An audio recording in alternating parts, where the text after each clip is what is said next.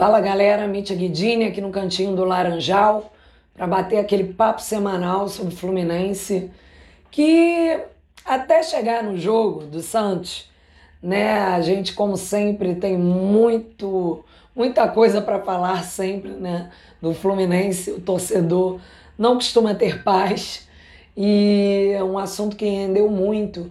Foi a questão do Metinho, né, a saída antecipada dele aí Claro, o torcedor, assim como conta com outros meninos, né? Muita gente vem pedindo, André, Jefté, de repente o André pode entrar aí na próxima partida por conta do terceiro amarelo do Iago.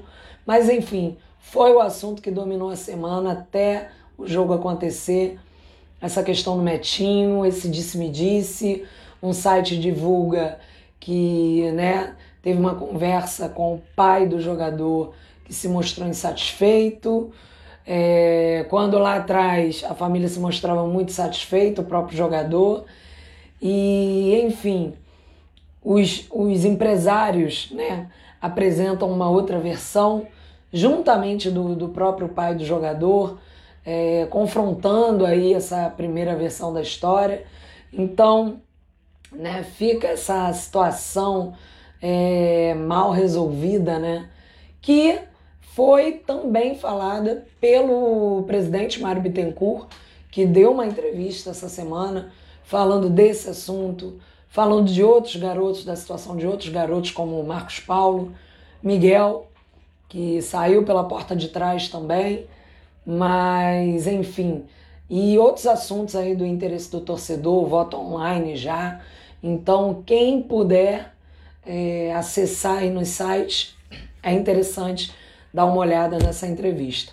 Bom, caminhando para o jogo contra o Santos, a gente teve em cima do laço a ausência do Nino, né, que foi convocado mais uma vez para, quer dizer, dessa vez para as Olimpíadas de Tóquio pelo Jardine e também sentiu ali uma gastroenterite que parece não sei, ter virado moda no Fluminense, né? Fred já teve, Igor Julião também apresentou esse problema. Então tem que ver aí o que está rolando, né? Desses comes aí do, dos jogadores, o que está acontecendo. Bom, é, tivemos o retorno né, de alguns jogadores que foram poupados contra o Bragantino, caso do Lucas Claro, Martinelli, Gabriel Teixeira, Fred, próprio Nenê, que ainda entrou ali na segunda etapa contra o Bragantino, mas enfim, é, voltou ao time titular. A gente também teve a ausência do Samuel Xavier, que sentiu a perna, e aí tivemos a volta do Calegari ao time titular, que foi bem nessa partida. Também vinha sendo um pouco criticado aí, mas enfim, há muito tempo sem jogar como titular.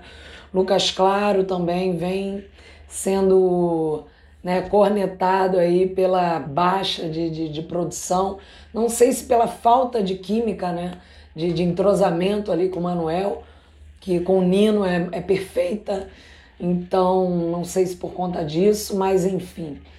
Fato é que Fluminense foi novamente para esse jogo. É...